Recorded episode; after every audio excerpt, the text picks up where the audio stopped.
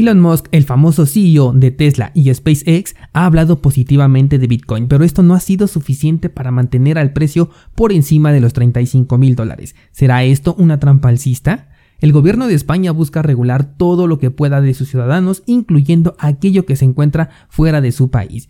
Además, Ripple fracasa con su intento de manipulación alcista de precio tipo GameStop. Esto es Bitcoin en español. Comenzamos.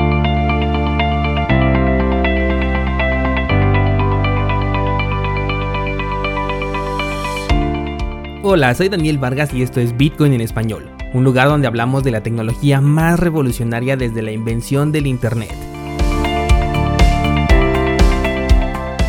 ¿Crees que estoy exagerando? Ponte cómodo y déjame ser tu guía en un camino sin retorno, el camino a la descentralización.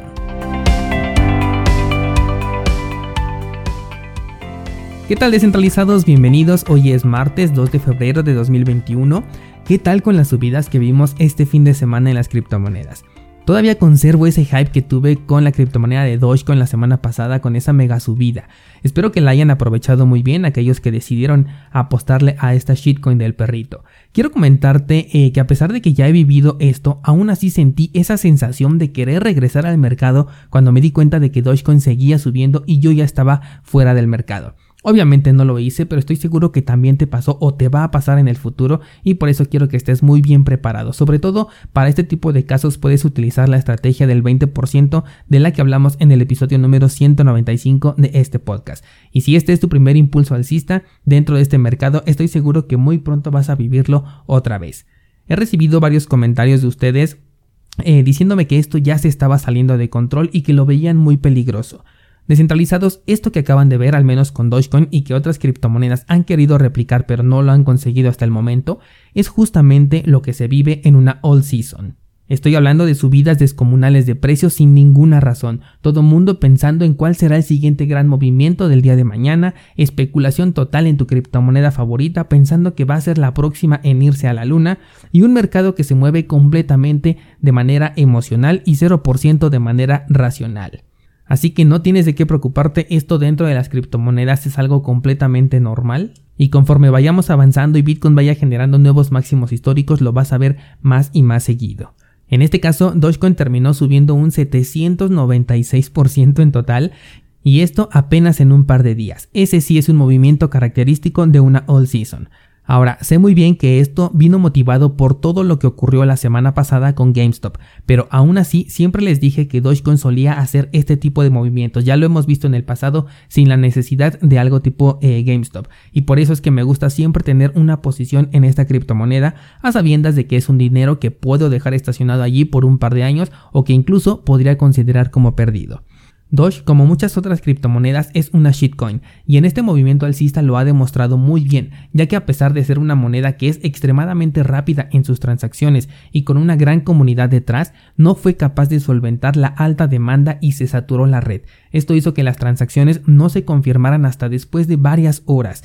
Esto es algo que yo nunca había visto dentro de Dogecoin y demuestra que Doge puede ser una moneda con muchísimo potencial en estos casos, pero que jamás va a ser una moneda que pueda considerarse como un proyecto serio porque es 100% especulativa. De hecho, un descentralizado me decía que dentro del exchange de Lottery Bitcoin ya no podía hacer intercambios con esta criptomoneda y me decía, bueno, más bien me preguntaba si esto no era exactamente lo mismo que estaban haciendo los brokers en el caso de GameStop, en donde no te dejaban ya comprar más de esta criptomoneda o venderla simplemente porque estaba teniendo un gran momento de hype.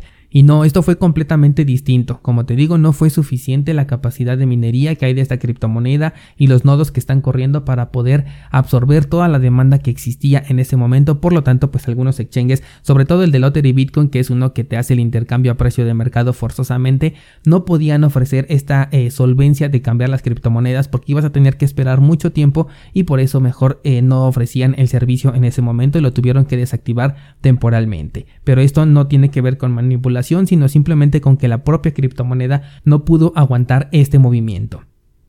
Ay, por cierto, esta semana estuvo eh, Dogecoin en el top 10 del CoinMarketCap de criptomonedas. Y esto sirve perfectamente de ejemplo para poder recordarte que el hecho de que una moneda se encuentre entre las 10 primeras del CoinMarketCap no significa absolutamente nada. No es que sea un mejor proyecto, no es que eh, más personas lo estén utilizando tampoco. Simplemente es una métrica de la cual no debe de depender la decisión de tu inversión. Porque aquí vas a encontrar monedas centralizadas como Ripple, como Tether. Vas a encontrar shitcoins como por ejemplo Bitcoin Cash, vas a encontrar criptomonedas que dicen tener un propósito muy definido, pero realmente su utilidad es extremadamente cuestionable, como por ejemplo Litecoin. Así que eh, el que tengas una moneda dentro del CoinMarketCap en el top 10 no significa absolutamente nada y no quiere decir que esa moneda sea mejor que la eh, criptomoneda número 400 porque simplemente es una métrica que en muchos casos ni siquiera es exacta. Ahora, cuando vi el movimiento de esta criptomoneda de Dogecoin, inmediatamente les hice un pequeño análisis en Instagram sobre la criptomoneda de Redcoin. Esta es otra shitcoin, de hecho es mucho más shitcoin que Doge, pero tiene una característica y es que ocasionalmente también tiene esta clase de impulsos como la que vimos en Dogecoin y mejor aún, casi siempre lo ha hecho después de que ocurre uno en Dogecoin. Justo en la comparativa que les hacía les mostré cada uno de los pumps que, que Doge ha tenido y en la gran mayoría vienen acompañados de un pump en la criptomoneda de Redcoin y por eso es que se los hice saber. Por si no lo recuerdan, yo tengo una posición también en esta criptomoneda, en esta shitcoin, e incluso hago staking de esta criptomoneda porque lo permite. De nuevo, se trata de un dinero que estoy totalmente dispuesto a perder porque sé que es una shitcoin, pero al mismo tiempo pueda que ocurra algo semejante como ya ha ocurrido desde el año 2014 y si sucede estoy listo para poder vender mi posición y cobrar unas muy buenas ganancias. Me gusta pensar cuando invierto en estas monedas que el dinero que deposito ahí ya no existe. De esta forma evito el impulso de querer vender cuando la moneda se devalúa, así que considéralo si es que te llama la atención invertir en esta shitcoin. Por otro lado tenemos también a Ripple. Ya he hablado mucho sobre este fraudulento proyecto. Recuerda que aún se encuentra bajo investigación por fraude y aún así la misma compañía estoy seguro que fue así, aunque no tengo manera de demostrarlo, y algunos inversionistas que se han encontrado atorados en este fraude han motivado a crear un pump aprovechando todo este fomo de la noticia de GameStop para elevar el precio de esta criptomoneda. El precio sí subió un poco, pero la verdad es que no llegó a ser nada considerable y de inmediato se desplomó. Yo aquí me doy cuenta perfectamente que aquellas personas que tenían dinero dentro de, de Ripple y que no lo habían vendido con este pump aprovecharon para vender sus posiciones si es posible con ganancias y si no al menos lo más cerca posible de su break even para tener la menor pérdida posible y salirse de un proyecto que definitivamente está más que muerto. Recordemos que esta moneda está en un 80% controlada por la propia empresa y con eso ya es suficiente para manipular el precio, por lo que mucho cuidado porque pueda que termines dándole dinero a la gente de Ripple simplemente por querer ganarles. Y por último, Bitcoin tuvo un movimiento bastante extraño. Por un lado tuvimos la toma de ganancias de Dogecoin, que en su mayoría se hace con Bitcoin, y esto puede impulsar al precio de la criptomoneda madre, y por el otro lado tenemos la noticia de que Elon Musk se declaró a favor de Bitcoin, aunque esto nosotros ya lo sabíamos, una simple mención de este señor a las criptomonedas puede tener un efecto muy positivo y así lo vimos. Sin embargo, esta subida que se pudo observar el fin de semana no consiguió sostenerse, lo que me hace pensar más en la toma de ganancias de Dogecoin que en el impacto que pudo tener el mensaje publicado por Elon Musk directamente en su cuenta de Twitter. Y especulo de esta manera porque invertir a raíz del mensaje publicado por Elon Musk sería más bien un holdeo, una inversión que buscas a largo plazo. Mientras tanto, una toma de ganancias de Dogecoin es así podrías terminar convirtiéndola finalmente en dinero fiat para poder disfrutar de estas ganancias ya que esperaste bastante tiempo para un movimiento alcista como el que tuvo este fin de semana. Así que me convence más este escenario de que el movimiento alcista de Bitcoin pertenece a la venta masiva de, de Dogecoin y a la toma de ganancias que al mensaje publicado por Elon Musk. Ahora, el precio no consiguió regresar al máximo anterior ni siquiera con el impulso de este mensaje de, Elon Musk. Eso me hace ver un poco de debilidad en el precio de la criptomoneda madre, pero todavía no es nada seguro, vamos a tener que esperar para ver cómo se desarrolla el precio y lamentablemente creo que con este movimiento se ha ampliado esta zona de consolidación del precio y es posible que se quede aquí hasta mediados de febrero más o menos. Hay que mantenernos pendientes para ver su evolución y estar preparados para el siguiente movimiento. Ahora sí, entrando ya a las noticias de este fin de semana y siguiendo hablando de Elon Musk, esta semana en la nueva red social de Clubhouse, Elon Musk habló abiertamente sobre las criptomonedas y dijo, creo que Bitcoin es algo bueno, soy partidario de Bitcoin, creo que Bitcoin está a punto de conseguir una amplia aceptación por parte de las finanzas convencionales. Un comentario que va muy de la mano con lo que ha demostrado a lo largo del tiempo con respecto a las criptomonedas o sobre todo a Bitcoin, ya que hasta ahora nunca he visto que la critique realmente, pero que en esta ocasión no provocó un impacto en el precio como la primera vez que puso simplemente la palabra Bitcoin dentro de la descripción de su cuenta de Twitter. No sé si porque se trata de una red social exclusiva y el mensaje no pudo llegar a más personas, o para este punto el precio ya no era susceptible a los comentarios que hiciera este personaje. El poco impacto que tuvo esta noticia y el retroceso que hubo después de su publicación inicial en Twitter me hacen pensar que esto podría tratarse de una trampa alcista para Bitcoin. De todas maneras, si tú vas a largo plazo, esto no te va a afectar de ninguna manera. Pasemos a otro tema y hablemos de una de las páginas más importantes de comercio con Monero, y es que esta semana ha decidido cerrar sus puertas debido al fracaso de la autorregulación. Como sabemos, Monero es una criptomoneda que basa su proyecto en la privacidad para el usuario. Bueno, pues esta empresa ofrecía pagos con Monero para usuarios o servicios que aceptaban pagos con Bitcoin. Digamos que hacía como de intermediario para poder pagar con Bitcoin, pero a la vez la transacción se hacía con Monero y de esta manera podías hacerlo completamente privada. Evidentemente, al tratarse de un servicio centralizado, fue bastante complicado operar sin las regulaciones, al grado de que llegaron a decir que era necesaria la cooperación con estas entidades regulatorias.